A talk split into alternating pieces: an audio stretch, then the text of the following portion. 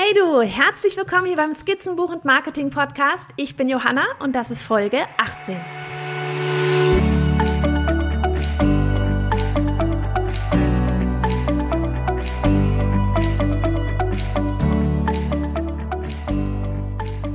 Oh, heute geht es mal rund ums Sichtbarmachen mit PR, klassischer PR. Zeitungen und Zeitschriften, aber offline wie online. Und da wir ja alle immer gute PR gebrauchen können und auch ich da eigentlich selber viel zu wenig mache im klassischen Bereich, habe ich mir mal die Expertin schlechthin dazu eingeladen. Sie ist selber Texterin für große Magazine und hat dann plötzlich gemerkt, dass sie anderen damit helfen kann, PR richtig zu machen. Wie schreibt man Redakteure an und wie findet man sie überhaupt? Und was genau habe ich, das für Redakteure interessant ist? Marike Frick hilft weiter. Nicht nur mit ihren Challenges und Online-Kursen, sondern auch heute hier im Podcast. Auf geht's in die schöne Schweiz zu Marike Frick von wasjournalistenwollen.de. Hallo Marike, ich habe dich ja ganz kurz im Trailer oder im Intro hier gerade so ein bisschen vorgestellt, aber magst du noch mal ganz kurz sagen, wer du bist, wo du bist, was du so machst? Ich bin Marike, ich komme aus Deutschland, wohne aber in der schönen Schweiz, derzeit am Genfer See, aus, wie man so schön sagt, familiären Gründen. Also mein Mann hat hier vor fünf Jahren einen Job angenommen und seitdem sind wir hier. Ähm, ich bin ähm, ausgebildete Journalistin, habe auch lange als freie Journalistin gearbeitet und seit anderthalb Jahren mache ich was ganz Neues, Spannendes. Ich bin nämlich Mediencoach geworden. Das mhm. heißt, ich zeige anderen, wie sie in die Presse kommen, wie sie Journalisten richtig ansprechen. Das, ähm, das, ich finde, das ist ein total spannendes Thema. Ich habe das irgendwann dann gesehen, dass du das gemacht hast und dachte mir so, hä, cool, den Kurs muss ich eigentlich auch mal, du hast, machst einen Online-Kurs und den muss ich eigentlich mal besorgen, weil ich selber das Thema total spannend habe. Umso spannender finde ich es jetzt, dich mal hier quasi mal kurz live so ein bisschen auszuquetschen.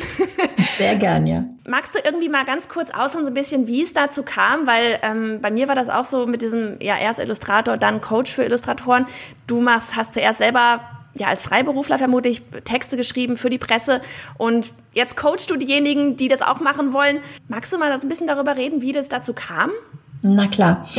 Also ich kam ein bisschen dazu wie die Jungfrau zum Kinde. Ich bin hier in Genf in einem Coworking ähm, habe ich angefangen, weil ich einfach nicht mehr zu Hause arbeiten wollte, sondern lieber mit anderen zusammen. Und da waren ganz viele Gründer, Startups, ähm, vor allen Dingen aus dem Tech-Bereich und die hatten so gar keine Ahnung ähm, von PR. Also die haben ah die haben mich dann so gefragt, ja, wie, wie, wie mache ich das denn jetzt, wenn ich einen Journalisten anspreche und was muss ich da in meine Pressemitteilung schreiben? Und da war mein erster Satz schon immer, schreib keine Pressemitteilung. Journalisten bekommen am Tag ungefähr 150 Pressemitteilungen, da gehst du unter. Aha. Und dann haben die gesagt, oh super, das ist ja voll interessant und mach doch mal, mach doch mal einen Workshop oder ein Seminar. Dann habe ich das gemacht und es hat total viel Spaß gemacht. Ich habe mir wirklich überlegt, wie kann man den Journalisten ansprechen, ohne eine Pressemitteilung zu schreiben, indem man ihnen irgendwie was anbietet, was hervorsticht. Also die bekommen ja wirklich wahnsinnig viele E-Mails. Ja. Und da muss man es wirklich schaffen, hervorzustechen mit einem mit einer Story oder mit einer, einem guten Themenvorschlag. Und dann am Ende ähm, sagte jemand, sag mal, warum stellst du das nicht online? Und dann habe ich mich hingesetzt und gegoogelt und keine Ahnung geguckt und habe gesehen, wow, da gibt es Leute, die verkaufen online ihre Kurse. und ich habe wirklich keine Ahnung von Tut und Blasen gehabt. Also ich habe wirklich mhm. nichts gewusst von Conversion oder Landingpage. Ich wusste nicht, was das ist und habe mich dann da so reingepfriemelt und unheimlich viele Webinare besucht. Ähm, wo ich das alles so ein bisschen gelernt habe, habe mir dann auch einen Coach geholt. Und dann ähm, so ein halbes, dreiviertel Jahr später stand meine Webseite und plötzlich habe ich angefangen, ja, das also wirklich für ganz, ganz viele Menschen zu machen, statt nur für die Gründer in meinem Coworking. Ja, und das finde ich ist so das Schöne an diesem ganzen Online-Kurse. Ich habe neulich erst eine Podcast-Folge darüber gemacht, ich, über Richtung so passives Einkommen. So dieses, ne, man macht's einmal, du hast es quasi für die, ich weiß nicht, wie viele es waren, lass es zehn Workshop-Leute gewesen sein oder so und, und stellst quasi den gleichen Inhalt einmal online, passt das mit Sicherheit ein bisschen an, damit es irgendwie reinpasst in das Online-Leben da so. Aber, mhm. ähm, und dann kannst es ja rein theoretisch wirklich ohne Deckel halt nach oben hin verkloppen, ne? Wenn man es mal so ausdrücken mag. So kann man es ausdrücken, das klingt aber ein bisschen ja, einfach, finde ich. Das ja. klingt so nach, nach keiner Arbeit und stellst ja. online. Und wie viel Arbeit das ist, ja. das habe ich wirklich in den letzten anderthalb Jahren gelernt. Ja, ja, also da äh, vollstes Verständnis dafür. Ich meine, ich mache das ja selber auch. Also ich bin da auch bei meinem ersten Online-Kurs, habe ich auch gedacht, hei, hei, hei, das ist ordentlich. Aber ich glaube, je öfter man dann halt diese Art Online-Kurse macht, also ich glaube, wenn man das einmal gemacht hat und so diesen ganzen, ähm, ja, in diesem ganzen Landing-Page und Conversion und Facebook-Anzeigen und sonst was so drin ist, ich glaube, dann wird es echt mit jedem Kurs einfacher, oder? Mm, ja, ja, auf jeden Fall. Also ich bin schon, fühle mich jetzt schon ein bisschen so wie ein alter Hase. und das nach anderthalb Jahren, siehst du? Ja, genau. Ähm, genau, also dann hast, das war eigentlich dann quasi wirklich so organisch, nicht so dieses, boah, ich setze mich jetzt hin und mache mir voll den Businessplan, wie kann ich online Geld einnehmen, sondern. Ähm, überhaupt nicht, überhaupt nicht, gar ja, nicht. Ja, willst du einfach irgendwie mal so ein bisschen drauf losgehen, ähm, warum überhaupt so die Presse so wichtig ist? Also meinst du mit Presse wirklich noch so diese klassische Presse im Sinne von Printmedien und so weiter? Oder ähm, gilt das insgesamt für, äh, für alle möglichen Pressen, sei es jetzt Social Media, Online-Presse, keine Ahnung, was es da alles gibt? Was gibt es da überhaupt alles? Also ähm, ich bin, ich komme aus der traditionellen Presse, ich komme aus der Printpresse. Ich habe für Zeitungen und Zeitschriften gearbeitet und da kenne ich mich natürlich besonders gut aus. Mhm. Aber ich habe auch für Online-Magazine zum Beispiel gearbeitet. Mhm. Ähm, also sowas wie Spiegel Online oder sowas. Oder ich meine, alle, alle haben ja mittlerweile einen Online-Ableger, sei es irgendwie ja. Manager-Magazin oder Brigitte oder was auch immer. Und ähm, meine, meine PR-Tipps richten sich wirklich, also erstmal richtet es sich an, ja, klassische Medien, also jetzt nicht Facebook oder sowas, sondern ja. klassische Medien, aber online sowie, sowohl als offline. Mhm. Und ich meine, wenn man mal irgendwie auf stern.de war oder sowas und da wird gibt es einen Backlink zur eigenen Seite, dann ist das natürlich super fürs Google-Ranking. Zum ja. Beispiel. Das ist so ein Effekt, den viele nicht so sehen. Also wenn ich jetzt sage, ich mache PR oder ich zeige, wie PR geht, dann denken die so, okay, wie komme ich in die Zeitung? Mhm. Aber es ist ja mehr als das. Es ist ja, also man muss sich ja auch die ganzen Online-Medien anschauen und die folgen den gleichen Gesetzen. Also die Redakteure, die da sitzen, folgen den gleichen Gesetzen wie die, wie die Redakteure in den, in den ähm, Zeitungen oder Zeitschriften. Die mhm. suchen nach Stories, die suchen nach Experten, die haben, die kriegen jeden Tag 150 E-Mails, ähm, also es ist alles, alles sehr ähnlich. Und meine Tipps richten sich eben darauf, wie man in Print oder in Online-Medien kommt. Oftmals wird das vermutlich sogar verknüpft sein, oder? Also gerade so wie wenn es jetzt wirklich ein Artikel ist, der irgendwie ganz toll in der jetzt Printmedien vielleicht war, dass der dann vielleicht tatsächlich auch Richtung Online wandert oder vielleicht sogar andersrum dann auch? Eher nicht. Also die, die Redaktionen sind meistens getrennt. Also ah. die Spiegel Online-Redaktion zum Beispiel ist eine ganz andere und wirklich eigene kleine Welt ähm, und ähm, da sitzt woanders als die, als die Spiegel-Redaktion. Ah, und die gucken echt auch nicht so ein bisschen gucken sich nicht so irgendwie was ab. E-, eher Konkurrenz, würde ich, würd ich sagen. Ja, ah. da, also da möchte man die Story für sich haben. Also man möchte dann nicht die ans Printheft abgeben müssen, so ungefähr. Also, ähm, da, weil die, die haben eigentlich nur das Ziel, dass sie, dass ihre Online-Geschichten gut laufen. Ähm, das würde, ich würde immer sagen, separat anschreiben. Also wenn ich jetzt meinetwegen ähm, die Brigitte anschreiben möchte, dann muss man separat die Brigitte.de Redaktion anschreiben und die Brigitte Print Redaktion. Ah, das ist doch schon mal ein guter Tipp. Ich glaube, ich hätte da wahrscheinlich einfach gedacht, das ist alles ein Topf und dann wird das da so intern hin und her geschoben irgendwie. Ähm, ich habe jetzt neulich mit jemandem, äh, mit der Lisa von Mein Feenstab auch ein Interview gemacht und da ging es auch so um dieses eben SEO, von wegen, ne, was du gerade auch meintest, wenn man jetzt bei Stern oder Spiegel, was auch immer online irgendwie einmal war, ähm, dass dieser Artikel dann ja echt immer wieder geführt, gefunden wird und wie du das meintest mit den Backlinks, das gehört ja zu dieser dieser ganzen ähm, SEO-Geschichte irgendwie dazu. Ist das, ähm, es ging halt auch so ein bisschen darum, dieses von, ähm, wenn wir offline sind, irgendwie in der Zeitung, dass da die Conversion, also die, die Leute, die dann wirklich ins Internet gehen von der Zeitung aus, dass das eher gering ist. Mhm. Siehst du, ja? Das würde ich auch so sehen. Ich würde zu mir zuallererst sehr viele Gedanken darüber machen, was brauche ich. Also wenn ich jetzt ein lokales Geschäft habe, mhm. dann macht es natürlich wahnsinnig viel Sinn, die Lokalzeitungen anzuschreiben. Oder ich hatte neulich eine Kampfsportschule oder sowas. Ne? Eine, die, die, die wollte unbedingt in die Lokalzeitung, hat es dann auch geschafft mit meinen Tipps.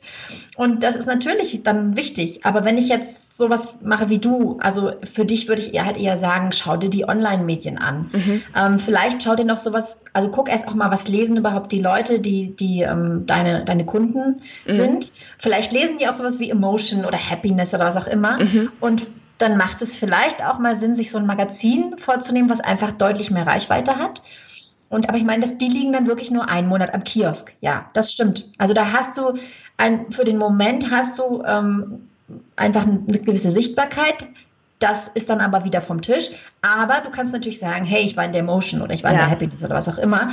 Ähm, was auch nicht schlecht ist. Also wenn es gibt ja viele, die haben auf ihrer Webseite so einen Pressebereich, wo sie einfach zeigen können, hey, ich war schon in diesem und jenem großen Magazin. Das macht einfach noch mal was her. Ja, so quasi wie Referenz, ne? So wie bei mir als Illustrator ja. die Verlage, die Auftraggeber, die Referenzen sind, das dann schon wieder irgendwie so so ein bisschen, ja, nicht Testimonials, aber so ein bisschen dieses, boah, die die kommt in die Presse rein, die muss ja voll genau. wichtig sein, so. Mhm. Ja. Ähm, und dann ist es ja natürlich auch sowas wie, ähm, wenn derjenige es in der Zeitung liest, der muss dann echt halt erstmal von der Zeitung zum Computer und dann da den Link wieder eingeben und ähm, das sind wieder so, so viele Schritte, oder?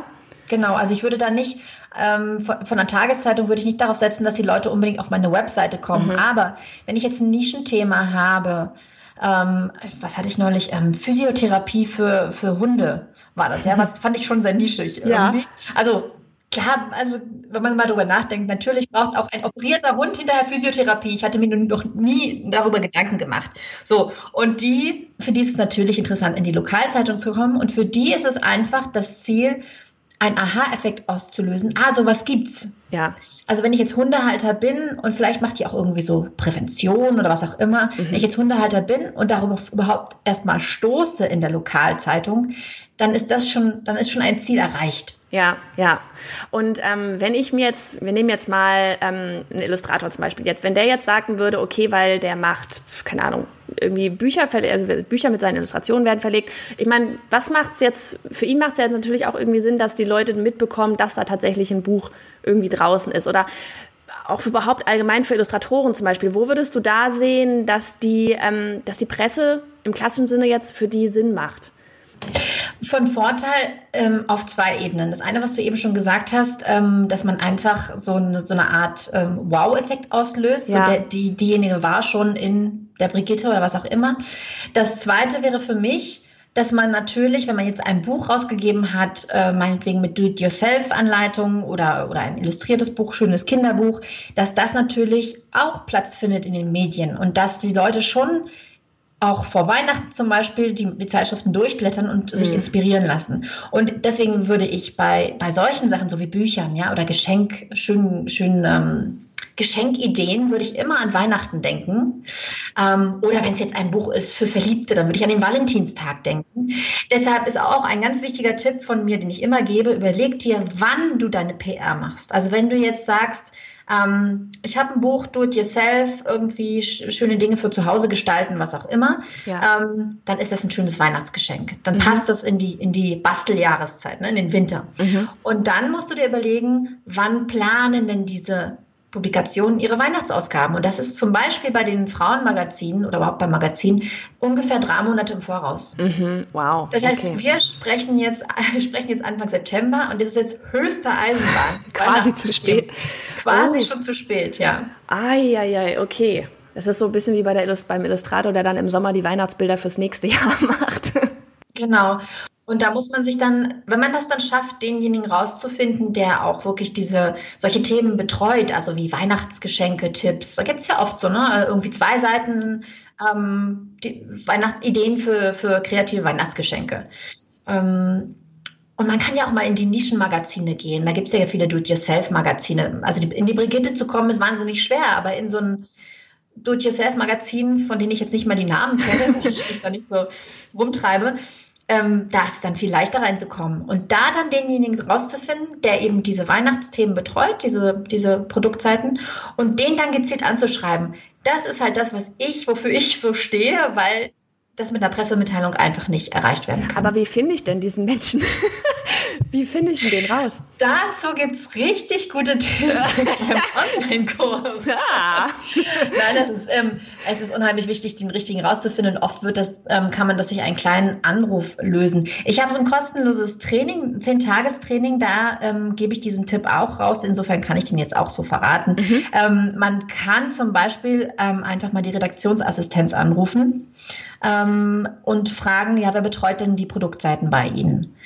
Wenn man sieht, dass die in diesem Magazin, dass es da Produktseiten gibt. Also ähm, genau, das ist ein wichtiger Tipp, äh, den, den man, also so ein kleiner Schritt, wenn man den beherzigt, dann ist einfach die Chance, dass man überhaupt ähm, gelesen wird, also dass die E-Mail überhaupt gelesen wird, ähm, steigert sich schon mal Um, ich weiß nicht, 500 Prozent. Und bei, der, ähm, bei dieser Redaktionsassistenz, da rufe ich dann wirklich an oder ist das auch mit E-Mail oder werden die auch so zugedonnert mit E-Mails, dass es besser ist, echt mal den Telefonhörer in die Hand zu nehmen? Weil ich weiß, viele trauen sich das immer nicht. Ja, Telefon und es geht nicht darum, einen Journalisten anzurufen, sondern wirklich nur die Redaktionsassistenz anzurufen und die ist es gewohnt. Okay. Und gleich, falls irgendwie jemand jetzt gleich die Challenge sucht, das werden wir natürlich alles verlinken auf, was ist es dann? Bei johannafritz.de slash 18. Ich habe mich gestern bei der Challenge mal angemeldet, weil es mich selber interessiert. Heute kommt dann meine erste Aufgabe oder Tipp oder was auch immer. Ich bin gespannt. genau. Ja, es ist nicht richtig die Challenge. Es sind ein, ähm, zehn Tage lang bekommt man zwei Tipps, ähm, meine, so dass meine 20 besten Tipps dann am Ende im, Brief, ähm, im Posteingang sind. Ah, sehr gut, sehr gut. Bin ich gespannt, was da alles noch so reinflattert dann. Ähm, und wenn ich dann diesen Kontakt Kontakt habe und den, ach jetzt, ich will jetzt nicht zu viel von deiner Challenge vorhernehmen, aber wie, wie, wenn ich jetzt diesen Kontakt dann wirklich habe von Person XY aus dem Do-it-yourself-Magazin oder was auch immer, ähm, wie schreibe ich denn den an? Also, weil ich kenne jetzt so dieses Pressemitteilung, was du gerade sagtest, was man halt eher nicht machen soll, an irgendwie wahrscheinlich 5000 Redaktionen das Ding einfach mhm. raushauen, ähm, sondern wie, wie schreibe ich denn den an? Ich würde es auf jeden Fall persönlich machen. Also wenn man zeigt, dass man denjenigen ein bisschen kennt, dass man zum Beispiel weiß, dass derjenige diese Rubrik betreut, dann ist das schon mal ein riesengroßes Plus. Äh, man muss jetzt nicht irgendwie in zehn Sätzen schreiben, wie toll man das Magazin findet und, und dass man sich jede Ausgabe kauft. Ich würde sehr nutzwertig sein. Nutzwertig heißt, man, dass man weiß, der Redakteur hat wenig Zeit und dass man sofort sagt, was man anbieten könnte. Also zum Beispiel, ähm, man hat ein tolles Do-it-yourself-Buch, was ja ein, eine schöne Seite für die Weihnachtsproduktseiten ähm, sein, sein könnte. Wenn man das sofort sagt, sofort zum Punkt kommt, dann ist das viel besser, als wenn man irgendwie lange Einleitungen schreibt. Und es zeigt ja, dass man sich mit dem Magazin auseinandergesetzt hat, weil man erwähnt ja die Produktseiten. Ja, ja. Die haben ja oft so schöne kreative Namen. Dann, wenn man den Namen dann noch erwähnt, dann weiß der Redakteur sofort, okay, da ist jemand, der schreibt mich jetzt wirklich an und nicht 100 andere auch noch. Ja, und das ist, glaube ich, genauso dieses, ähm, ich glaube, viele, also gerade auch bei den Kreativen, so dieses ganze Verkaufen irgendwie, das ist, das ist ja auch schon wieder fast so ein bisschen sich verkaufen, ne? an, den, an den Redakteur dann halt irgendwie, ähm, haben da so ein bisschen so ein Problem mit, die suchen wirklich, oder? Also die, die, deren Arbeit basiert schon auch darauf wirklich, dass wir denen quasi solche Sachen halt liefern oder sind die da, ähm, werden die halt wirklich so damit zugeschüttet, dass die da eigentlich gar keine Lust drauf haben und sowieso 20 Sachen in petto? Die werden zugeschüttet, aber sie werden mit eben mit solchen Pressemitteilungen zugeschüttet. Also zehn Putztipps fürs Frühjahr und keine Ahnung und sowas. Also und dann betreut man irgendwie aber gar nicht das, das Gebiet, sondern irgendwie das Ressort Reise oder so. Ne? ist klar, dass man da genervt ist. Ja, sie sind genervt. Sie sind auch genervt, wenn man einfach so anruft und irgendwie sagt, ich würde gerne mal mit Ihnen über mein Produkt sprechen oder so. Aber wenn man einen guten Themenvorschlag macht oder eben was anbietet für genau das, wo sie wirklich was suchen. Mhm. Also es gibt zum Beispiel Redakteure, die betreuen jeden Monat eine Rubrik ähm, ich erzähle immer gern von der Rubrik äh, Mein größter Fehler im Magazin Impulse. Ich mhm. habe mich mal beim Impulse ähm, Urlaubsvertretung gemacht und da musste ich auch äh, das mitbetreuen. Und da geht es darum, Leute zu finden, Manager zu finden, die sagen, ich habe einen Fehler gemacht und das habe ich daraus gelernt. Ah. Keiner will darüber reden. Keiner will Fehler zugeben. Und deswegen ist es für den Redakteur, der das betreut, total schwer, da jeden Monat jemanden zu finden. Also Rubriken, die regelmäßig gefüllt werden müssen, Dafür suchen die. Wahnsinnig. Also da, da macht man ihnen eine Freude. Man macht ihnen keine Freude mit beliebigen Pressemitteilungen. Mhm. Ah ja, okay. Und wenn ich dann ähm, jetzt da tatsächlich so ein Okay bekomme, wie funktioniert denn dann da der Ablauf? Ist das dann wirklich sowas wie, wenn die jetzt zum Beispiel Fotos brauchen, dann muss ich denen da die super schicken Fotos liefern oder kann das tatsächlich passieren, dass da mal einer vorbeikommt oder es kommt dann wahrscheinlich auch auf diese Größe dann des Artikels an, oder? Genau, also es kommt aufs Magazin an. Magazine, generell Zeitschriften schicken sehr gern Fotografen, weil die, die sind einfach sehr auf eine gute Optik angewiesen. Mhm.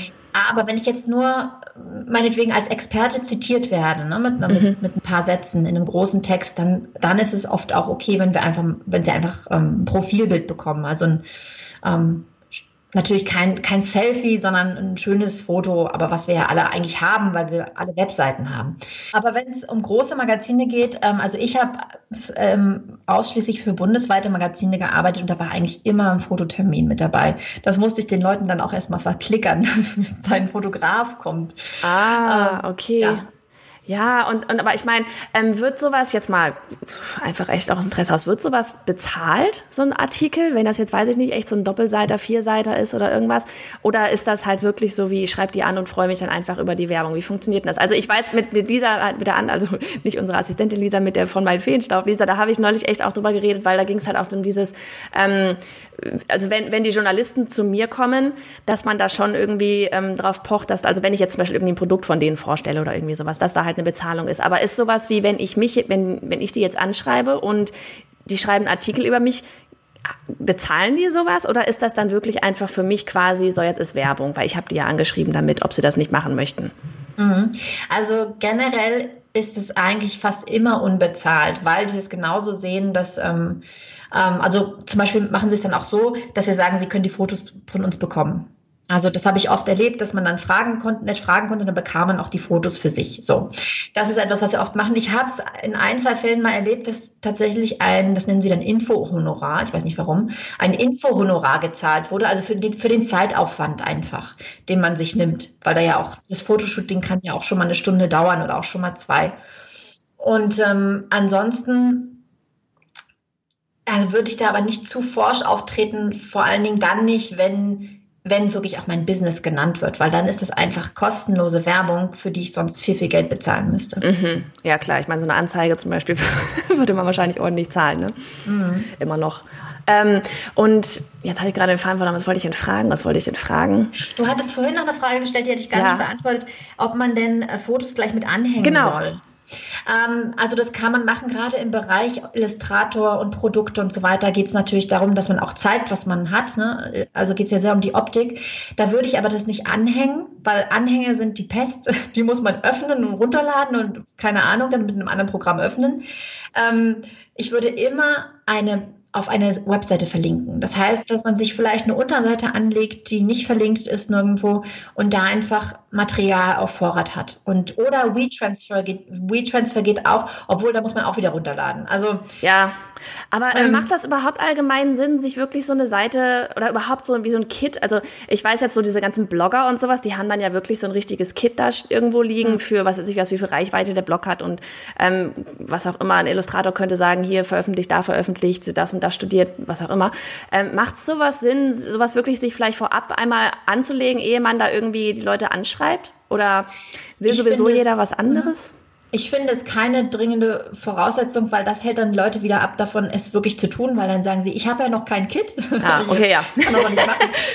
aber im Bereich, also für viele macht es wirklich, ist es wirklich sekundär. Aber im Bereich Illustration würde ich schon sagen, es macht Sinn, zumindest wenn man kein also man kann ja auch auf die eigene Webseite verlinken, man hat doch Arbeitsproben da. Aber wenn es jetzt um ein bestimmtes Produkt geht, und äh, man schlägt das für so eine Produktseite vor, dann würde ich auf jeden Fall eine vorbereitete Seite haben, wo das Produkt hochkant, äh, quer, was weiß ich, Details, ähm, wenn es ein Buch ist, das Cover innen drin, also einfach ein paar Fotos da sind, sodass der Redakteur keine Mühe mehr hat. Also das Ziel muss sein, dem Redakteur so einfach wie möglich zu machen. Deswegen sage ich auch direkt verlinken und nicht anhängen an die E-Mail, weil das macht es dem Redakteur schwer. Ja, oder das Ding landet gleich im Spam und geht erst gar nicht durch oder sonst irgendwas. Ja. Ne? Oder gerade bei Do-it-yourself-Blogger, die haben ja oft so, so Anleitungen oder sowas, ein mega Blogpost drüber, wo dann auch 20.000 Fotos drin sind mit Anleitungen und allem. Rein theoretisch kann man die dann auch direkt zu diesem Blogpost dann schicken, oder? Kann man auch. Ähm wenn dann nicht der Redakteur schon das Gefühl bekommt, das ist ja schon da draußen und ah. ist, nicht mehr so, ist nicht mehr so originell, da wäre ich vielleicht ein bisschen ah, vorsichtig. Die wollen lieber dann komplett frisches, also wahrscheinlich ja, ne? Also ich glaube, wenn es jetzt so ein Buch ist, da weiß man, dass das natürlich nicht nur an diese Zeitschrift ähm, geschickt wird. Also muss man abwägen. Also ich finde, wenn es jetzt so ein exklusives Thema ist, dann, und das ist ein großer Blog und das steht schon auf diesem großen Blog, hm, naja. Dann zeigt man den Blogbeitrag lieber nur als Referenz und bewirbt dann beim Journalisten ein anderes Produkt, ja. das man erstellt hat. Ja, ich, also ich glaube, wenn, wenn es so ein, so ein Produkt ist wie ein Buch, was, was klar ist, das geht an viele, dann kann man das ruhig verlinken auch. Also ich, ich zögere gerade bei diesem Blogpost, weil, weil dann muss der Journalist auch wieder so viel runterscrollen. So. also dann ist es wirklich vielleicht das Beste, man hat eine separate Produktseite, wo einfach das Produkt in seinen, ich sag mal, Features vorgestellt wird. Wenn es ein Buch ist, Seitenanzahl, Verlag, ähm, ein paar Fotos, wie ich gesagt habe, Cover innen drin, ähm, was ist das Besondere, kurz eine kurze Bio vom, vom äh, Illustrator. Also so eine wirklich so eine Übersicht, die es dem Journalisten auf einen Blick, die ihm auf einen Blick alles zeigt. Ah, das finde ich, finde ich eine gute Sache. Und auch dieses halt eben, ne, von wegen, dass man es nicht verlinkt und No Follow und No Index und was weiß ich, was da. No Index wahrscheinlich, sonst sucht Google gleich sich die Seite und dann findet man die dann auch wieder überall. Mhm. Ähm, ah, okay. Ähm, hast du, weil ich würde gerne gleich mal nochmal so ein bisschen, weil es mich ja auch irgendwie interessiert und ich glaube schon auch ein paar, die da draußen zuhören, nochmal auf diese Online-Kursgeschichte überhaupt so ein bisschen eingehen. Aber hast du noch irgendwelche Tipps für diejenigen, die ja irgendwie in diese Presse rein wollen oder einfach mal wirklich so diesen letzten Tritt in den Hintern geben, so dieses, weil ich weiß ganz viele, weißt du, eigentlich gerade so diese ganzen Kreativen, wir haben ja tierisch viel Zeugs zu Hause liegen eigentlich, was ja für die Presse super wäre, weil so viele Bilder, Sachen und, und Fotos und Illustrationen und ähm, viele schreiben auch und eigentlich ist alles vorhanden, aber so diesen letzten Kick irgendwie, hast du irgendwas, so dieses, Leute, jetzt macht's. weißt du, so ein... Jetzt macht's mal. Ähm, also ich habe noch einen Tipp, ähm, wie es besser, wie es besser gelingt. Also weil es sind natürlich unheimlich viele, gibt unheimlich viele Illustratoren, es gibt unheimlich viele, die Do-it-yourself machen. Wie sticht man da hervor? Dazu habe ich noch einen Tipp und das ist, wenn man damit eine, eine gute Geschichte verbinden kann. Also selbst auf so Produktseiten steht dann oft da, die Schwestern Anna und Miriam haben nach dem, ich weiß, ich sage jetzt mal einfach so ins Blaue, nach dem Krebstod ihrer Mutter und so weiter, ne, kamen sie auf die Idee, das und das zu machen. Oder als sie selber Kinder bekamen, haben sie gemerkt, das und das fehlt. Also wenn man so eine kleine Geschichte hat, warum man jetzt so ein Buch gemacht hat oder so ein Produkt sich ausgedacht hat, ähm, ein besonderes Kinderbuch gemacht hat, was es so noch nicht gibt, mhm. ähm, vielleicht ein Bastelkinderbuch oder was auch immer. Warum macht man das? Was war der Auslöser? Wenn man sowas hat, dann sticht man hervor. Und das sollte man unbedingt auch dem Journalisten sofort unter die Nase reiben, okay. weil er dann viel mehr Anreiz hat, darüber ähm, auch wirklich zu schreiben. Ja, klar, er kann aus diesen zwei Sätzen wahrscheinlich gleich eine ganz große Geschichte draus machen auch, ne? Also genau, er sieht dann einfach mh. das hm. Potenzial, ja. Ja, mhm. ja, es ist so dieses berühmte Storytelling, ne, was so überall genau. kursiert, dieses Storytelling, dass ja. man da irgendwie so ein bisschen mehr Persönlichkeit noch mit reinbringen muss, in, eigentlich in alles, glaube ich, ne? Ja. ja. Und warum man es machen sollte, der letzte Kick, ähm, also es tut einfach nicht weh. Es tut nicht weh und man muss sich überhaupt keine Sorgen machen, weil man, man ist einer unter 150. Und selbst wenn man keine Rückmeldung bekommt, ist es nicht so, dass der Journalist jetzt sauer auf einen ist, sondern ist einfach übersehen worden. Dann kann man es nächste Woche auch nochmal versuchen mit einem anderen Dreh, mit einer anderen Idee, mit, mit einer anderen E-Mail. Und es, das ist einfach nicht so, dass man irgendwie jetzt das muss jetzt sofort die perfekte E-Mail sein und Gott hat mir nicht geantwortet, was war, was hat nicht gestimmt und schreibt man, schreibt man, Ahnung. wie oft schreibt man denn die da so an? Also darf man die tatsächlich so einmal die Woche anschreiben oder einmal den Monat oder halt klar, man sollte immer was Vernünftiges haben, womit man den anschreibt, aber ähm, oder soll man tatsächlich auch Follow-ups machen zu der E-Mail vorher, so wie bei Kundenakquise oder sowas? Ja, das kann man durchaus machen, weil also ich sage oft, dass man einfach eine Erinnerungs-E-Mail hinterher schickt eine Woche später, weil das geht oft unter runter. Und selbst dann ist es noch nicht so, dass der Journalist sagt, oh, wie nervig, weil, wie gesagt, man ist ja nur einer unter vielen. Also man kann einfach nicht so viel, so viel falsch machen. Man kann einfach anfangen und üben und besser werden. Mhm. Das ähm, Schlimmste, was passieren kann, ist, dass man keine Antwort bekommt.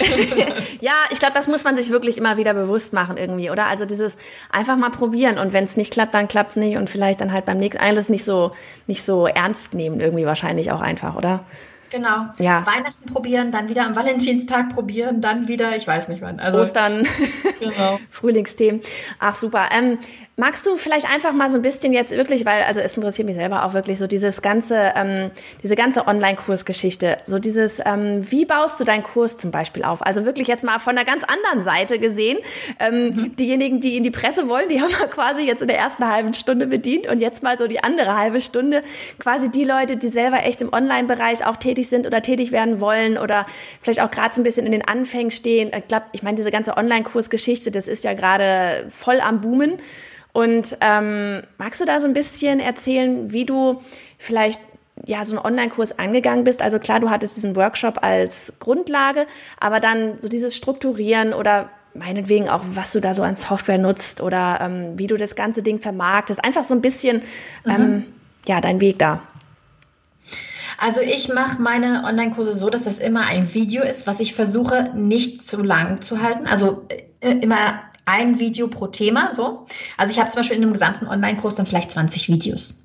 Ähm, ich teile das dann immer in Unterthemen auf. Zum Beispiel, ähm, das ist etwas, was ich gelernt habe mit der Zeit. Ich habe mal angefangen sofort mit, finde eine Geschichte, finde dein Expertenwissen, also sofort rein in die Vollen.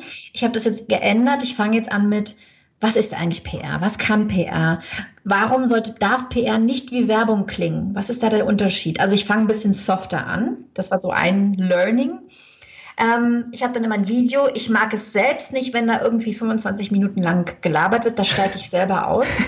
Deswegen mache ich das nicht. Ich versuche mich an 10 bis 15 Minuten zu halten. Mhm. Ähm, am Anfang jedes Moduls zeige ich mich mit dem Gesicht, weil ich das auch wichtig finde, dass die Leute mich sehen. Und dann gehe ich über zu ähm, Präsentation. Also ich habe im Prinzip eine PowerPoint-Präsentation, die abgefilmt wird und ich, und ich rede dazu, sodass man meine Stimme hört, so wie jetzt.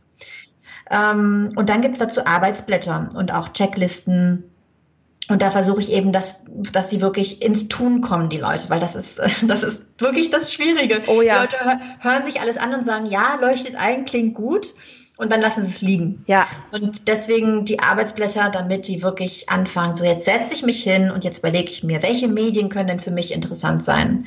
Ähm, welche, welche Themen habe ich denn zu bieten? Welche Geschichten könnte ich erzählen? Schreibst du ähm, den Leuten dann während des Kurses, also ich glaube, dein Kurs, der ist auch so wie, der öffnet die Türen und schließt die wieder, oder? Genau. Ist, genau. Ja. Ähm, und wie oft im Jahr machst du das? Also da ich es erst ein Jahr mache, ich okay. habe jetzt ähm, habe ich noch keine keine ähm, Regelmäßigkeit drin. Ich habe jetzt im letzten Jahr zwei Kurse gelauncht und also ein 2016, ein 2017 und werde jetzt Ende des Jahres wieder einen großen Kurs mhm. launchen. Also mhm. zweimal im Jahr, schätze ich, wird dann so ungefähr die Regelmäßigkeit. Mhm. Und ähm, jetzt von wegen diese, die Leser, also die, die Leute, die den Kurs gebucht haben, die dann irgendwie ans Arbeiten kriegen. Also ich mache das bei mir auch mit den Arbeitsblättern und ähm, hast du dann parallel zum Beispiel noch irgendwie sowas wie eine Facebook-Gruppe? Hältst du die so irgendwie noch ein bisschen auf Trab oder schickst du den Leuten eine E-Mail vielleicht dann jede Woche? Also wenn der live ist quasi der Kurs, dann weißt du ja, wo sie gerade sind oder, oder mhm. es wird vermutlich bei dir auch dann wöchentlich ausrollen oder wie? Wie machst du das? Ich hatte es so, ich hatte den Kurs, den ersten Kurs, den ich ge gelauncht habe, der war einmal als Selbstlerner und mhm. zum Sofort, da wo sie sofort Zugriff auf alles hatten, ähm, zu buchen. Und dann gab es ein Paket in, als Gruppenkurs. Ah, und das da finde ich so gemacht, interessant. Ja. Da habe ich so gemacht, dass es, ähm, warte mal, alle zwei Wochen, glaube ich, ja, alle zwei Wochen gab es ein neues Modul.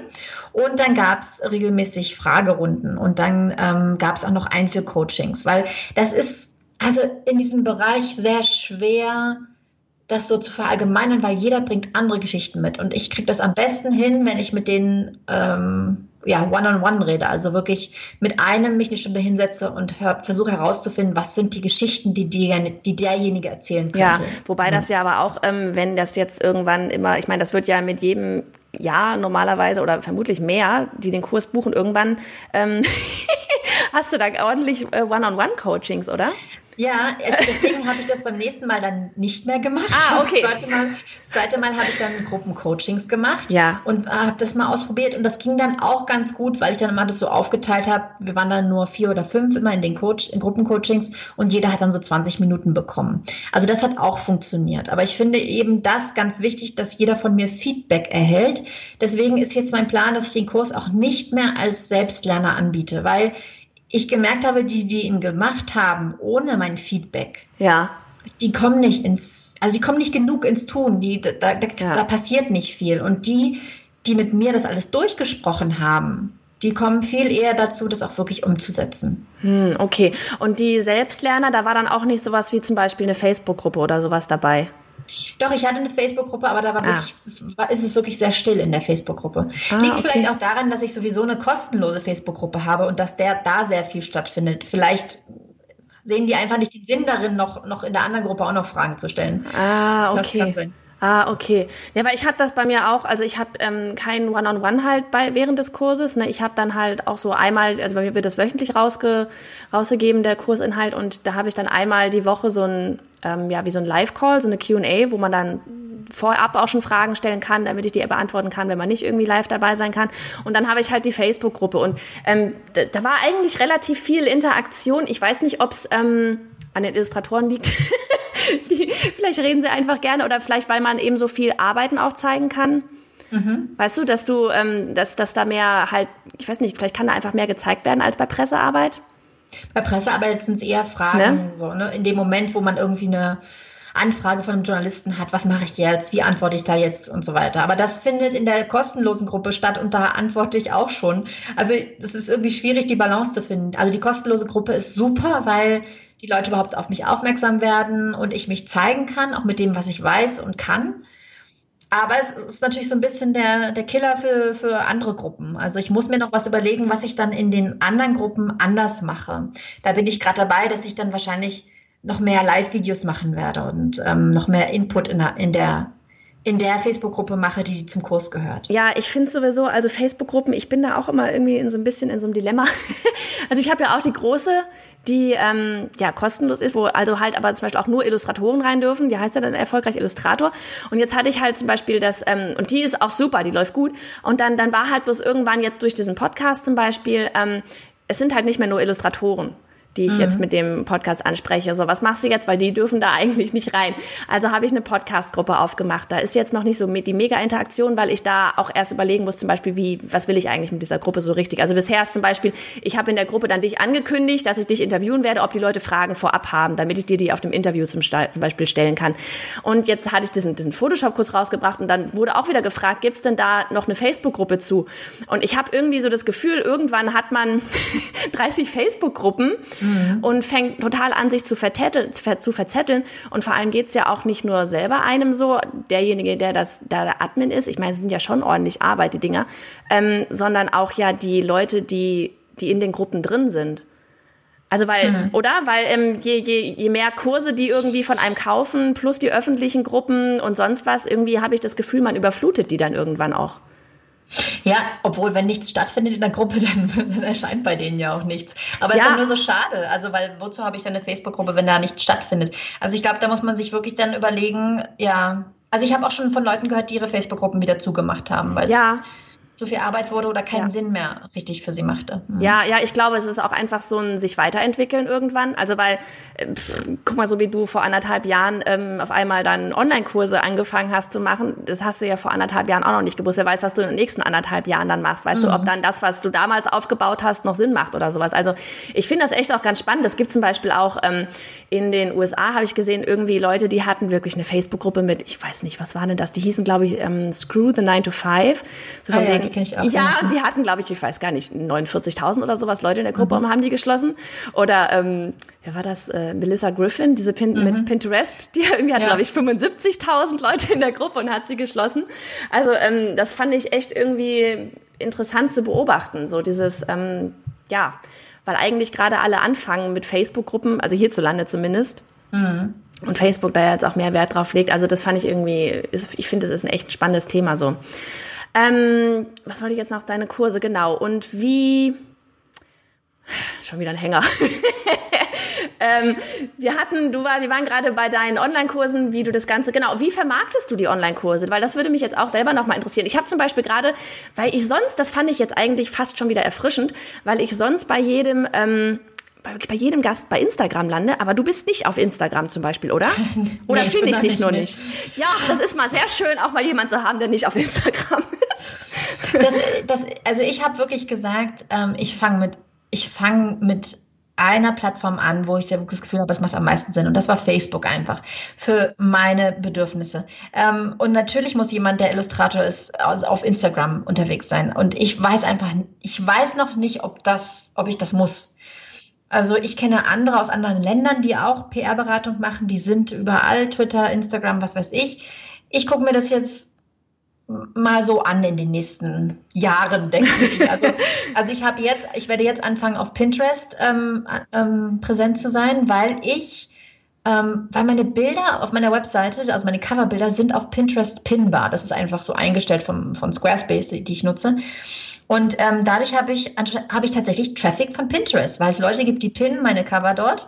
Und ich habe, ohne dass ich irgendwas tue auf Pinterest, ich mache da ja null, äh, ich habe mich einmal angemeldet, um mir das anzugucken, habe ich also wirklich richtig regelmäßig Traffic von Pinterest. Deswegen habe ich das Gefühl, da geht was. Ja. Deswegen habe ich jetzt ähm, eine Pinterest-Expertin beauftragt, ähm, mir das mal einzurichten und mich da mal, weil ich, ich habe gerade nicht den Nerv dafür, mir wieder irgendwie 5000 Webinare reinzuziehen, um zu lernen, wie Pinterest geht. Deswegen habe ich das tatsächlich jetzt outgesourced. Aber das finde ich cool. Werde mir mal gucken. Das finde ich aber cool, weißt du, dieses, dieses Outsourcen. Ich, ich finde das echt cool, weil ähm, ich glaube, du hast auch Kinder, ne? Ja, ich habe ja, zwei. Ja, also ich finde das sehr sympathisch, weil das wäre mit Sicherheit, wenn Leute wissen, du hast zwei Kinder, das ist, also das ist nämlich auch so eine Frage, die ich immer wieder kriege, so wie, wie kriegst du das alles unter einen Hut? Und da finde ich das einfach echt sympathisch, auch mal zu sagen, Leute, ich weiß da, das wäre cool, wenn ich das machen würde, aber ich habe da eigentlich gerade gar keine Lust zu. Also einfach wirklich so dieses Bewusstsein, ich muss das auch nicht unbedingt selber machen. Mhm. Und ähm, ich weiß nicht, auch gerade Pinterest, ich habe jetzt selber, ähm, ich weiß nicht, ich habe irgendwann mal die Boards da so ein bisschen angelegt und bla, aber ich bin echt über erstaunt, also auch gerade wenn man mal so ein bisschen googelt, was da alles gehen kann. Mhm. Also ich, ich glaube auch gerade in der, in der Facebook-Gruppe war wieder so eine Frage, so dieses ähm, Pinterest oder Instagram. Und ich glaube, das kann man überhaupt rein gar nicht vergleichen. Oder? Du, da bist du bei mir echt falsch. Oder Pinterest und Facebook. Vergleich mal Pinterest und Facebook. Das wäre ja also letztlich. Pinterest, ja, also was ich von Pinterest weiß, ist, dass da laufen halt diese Coverbilder und Infografiken und so weiter. Und Instagram sind ja Fotos vom, ne, also schön gemachte Fotos so. Also ja, ich, ich, ich habe halt von der Klientel, die sich da rumtreibt, keine Ahnung, ob das sich unterscheidet. Erreiche ich andere Leute auf Pinterest, als ich sie auf Instagram erreiche? Keine Ahnung.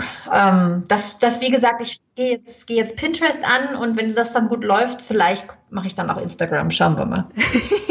Aber und du hast halt gesagt, du machst Facebook als, das ist dann quasi online deine einzige Werbung. Machst du selber auch klassische Werbung?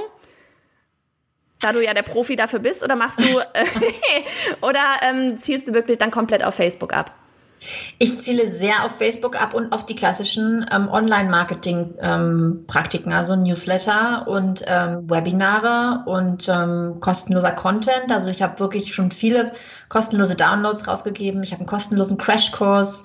Ähm, also das, das ist, und via Facebook-Werbung schalte ich. Ah, okay. Das sind so meine Kanäle. Genau, weil ich meine, sowas wie ähm, ähm, kostenlosen Content und so ein Kram, das muss man ja auch erstmal alles finden irgendwie. Also, weil klar hat man den Blog draußen und vermutlich auch ein bisschen SEO dann von Google und sowas, aber trotzdem müssen die Leute ja erstmal mitkriegen, dass du das alles mhm. machst. Und die meiste Werbung, machst du das über die Seite oder über die Gruppe? Was hast du da schon für ein Gefühl? Ähm, ich behandle die Gruppe sehr vorsichtig. Ich will da nicht, ich will die nicht zuspammen. Ich habe es am Anfang ziemlich also am Anfang habe ich es ein bisschen mehr gemacht und das fahre ich jetzt zurück, dass ich, wenn ich jetzt mal den Kurs verkaufe, nicht irgendwie fünfmal die Woche sage, und übrigens, es gibt da noch meinen Kurs sondern ähm, dass ich wirklich meinen kostenlosen Content da sehr, sehr sichtbar mache. Und wenn ich was verkaufe, dass ich da zurückhaltend bin. Und auf der Seite bin ich da weniger zurückhaltend. Ähm, was ich natürlich noch mache, weil du sagtest, mach, wie machst du Werbung? Ich, ich habe mich am Anfang schon sehr auf so Gastbeiträge und sowas gestürzt. Ah. Ich habe viele Gastartikel veröffentlicht, weil das einfach für mir ja total leicht fällt. Ja. Ähm, Jetzt ähm, gehe ich auch zunehmend in Richtung Podcast-Interviews, so wie heute. und ähm, das sind auf jeden Fall nochmal so Multiplikatoren, die ich und, nutze. Und die Gastbeiträge, war das dann halt auch echt so Magazine oder ähm, was, was hast du da irgendwie Blogs angeschrieben, wo du glaubst, dass die Leser von diesem Blog halt zum Beispiel auch, also wenn es jetzt lässt sich ein Do-it-yourself-Blog sein ähm, und die Leute wollen in die Presse, hast du solche angeschrieben dann, so, so wirklich ähm, Privatblogs oder eher auch dann diese klassisch Magazin-Seitenblogs oder? Ich habe mir größere ausgewählt, ja. Also ich habe sowas wie deutsche Startups, Gründerszene angeschrieben, ähm, aber auch sowas wie Sandra Holze, die einfach eine große Reichweite hat und wo einfach die Klientel passt zu dem, was ich anbiete.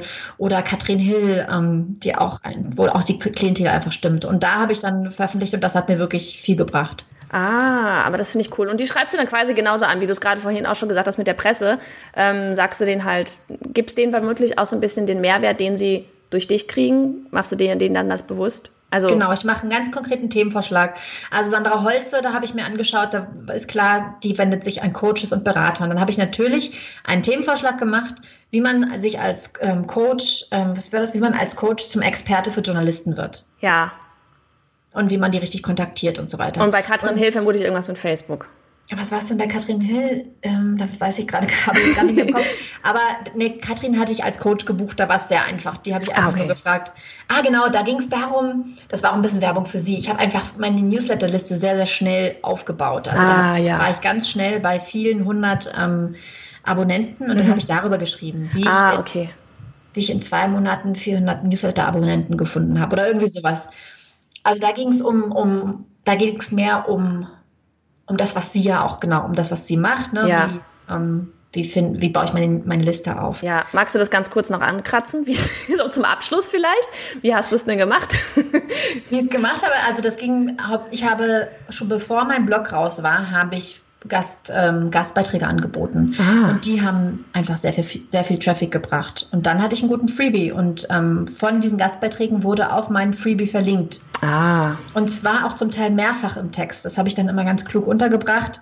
Wenn es thematisch um irgendwas ging, zu dem ich auch einen Blogbeitrag hatte, habe ich darauf verlinkt. Und am Ende ähm, relativ prominent auf mein, mein Freebie verlinkt. Und das hat mir den Traffic am Anfang gebracht. Und irgendwann ist es echt ein Selbstläufer. Also irgendwann wirst du empfohlen und ja. ähm, die Leute kommen fast von alleine. Ja, ja, ja, oh, herrlich. so soll das sein. Oh ja. Mann. Und diese ganzen Gastbeiträge, das hast du dir dann echt halt auch äh, wirklich so durch Google-Recherche oder hast du es dann irgendwie ähm, auch outges... Nee, du bist da Profi drin. Du hast ja vermutlich dann selber recherchiert, wer... Ähm, wo das passt und wer genau. wie viel Reichweite hat und sowas. Hm. Ja, aber am Anfang konnte ich auch überhaupt noch nichts outsourcen. Das kann ich mir erst jetzt leisten. Ja, aber das ist auch ganz schön zeitintensiv, oder? Ja. So dieses ganze Recherchieren. Ja klar, also da gehe ich genauso vor, wie ich bei, bei guter PR vorgehen würde. Ich gucke mir den Blog an und ich schaue, mhm. wer, wer ist der Richtige, um ihn da anzuschreiben, damit man nicht an so eine Adresse schreibt wie info.gründerszene.de. Ja. ja, ja. Und dann hüpft man vermutlich auch wieder von einem zum nächsten, weil die dann wiederum mit anderen aus der Branche vernetzt sind und guckt dann, also so geht es mir irgendwie. Ich, ich hüpfe dann immer auf einmal und dann denke ich mir, huch, wie bin ich denn jetzt bei dem eigentlich gelandet? Ach ja, ich glaube, das muss ich auch mal machen. Ja, Multiplikatoren suchen auf jeden Fall. Also wer bedient die, eine ähnliche Zielgruppe und dann Gastbeiträge oder Podcast-Interviews, das bringt auf jeden Fall. Ja, und mittlerweile gibt es ja auch so viele deutschsprachige Podcasts. Also ich, ich weiß nicht, irgendwie dieses Jahr ist ja wirklich so wusch, oder? Eine richtige Podcast-Welle bei äh, so in Deutschland irgendwie rausgehauen worden. Gerade so dieses ganze Online-Business finde ich echt ganz spannend zu beobachten. Mhm. Okay, dann, ich glaube, dann sage ich einfach ein dickes, fettes Danke für die ganzen ja, Tipps hier. Und ähm, wie gesagt, auf Challenge und Online-Kurs und was es alles so Schickes von dir an Freebies gibt, da werden wir dann verlinken. Und ja, einfach nochmal ein dickes, dickes Danke an dich, dass du dabei warst und so viel geteilt hast. Habe ich sehr gern gemacht. Wunderbar. Bis dann. Tschüss. Ja, prima. Ich glaube, jetzt kann jeder mal in den eigenen Archiven, Mappen und Ordnern im Computer auf die Suche gehen, um die eigene PR zu planen. Ich glaube, ich werde das jetzt selber auch mal ordentlich, so richtig angehen. Denn irgendwie muss und will man ja gefunden werden. Instagram und Facebook sind schön. Aber Google freut sich auch über Gastbeiträge und Interviews auf anderen Seiten und man bekommt eine völlig neue Leserschaft als ja, neue Follower. Alle Shownotes und Links zu Marike findest du unter biohannafritz.de slash 18. Ein dickes, dickes Danke an Marike und wenn ihr Fragen an sie habt, könnt ihr sie am Freitag, den 6. Oktober um 11.30 Uhr auf meiner Facebook-Seite bei Johanna Fritz im Livestream stellen mit Marike. Ansonsten solltest du die Folge hier erst später hören, findest du die Aufzeichnung natürlich auch unter bei johannafritz.de slash 18. Und jetzt bis nächste Woche.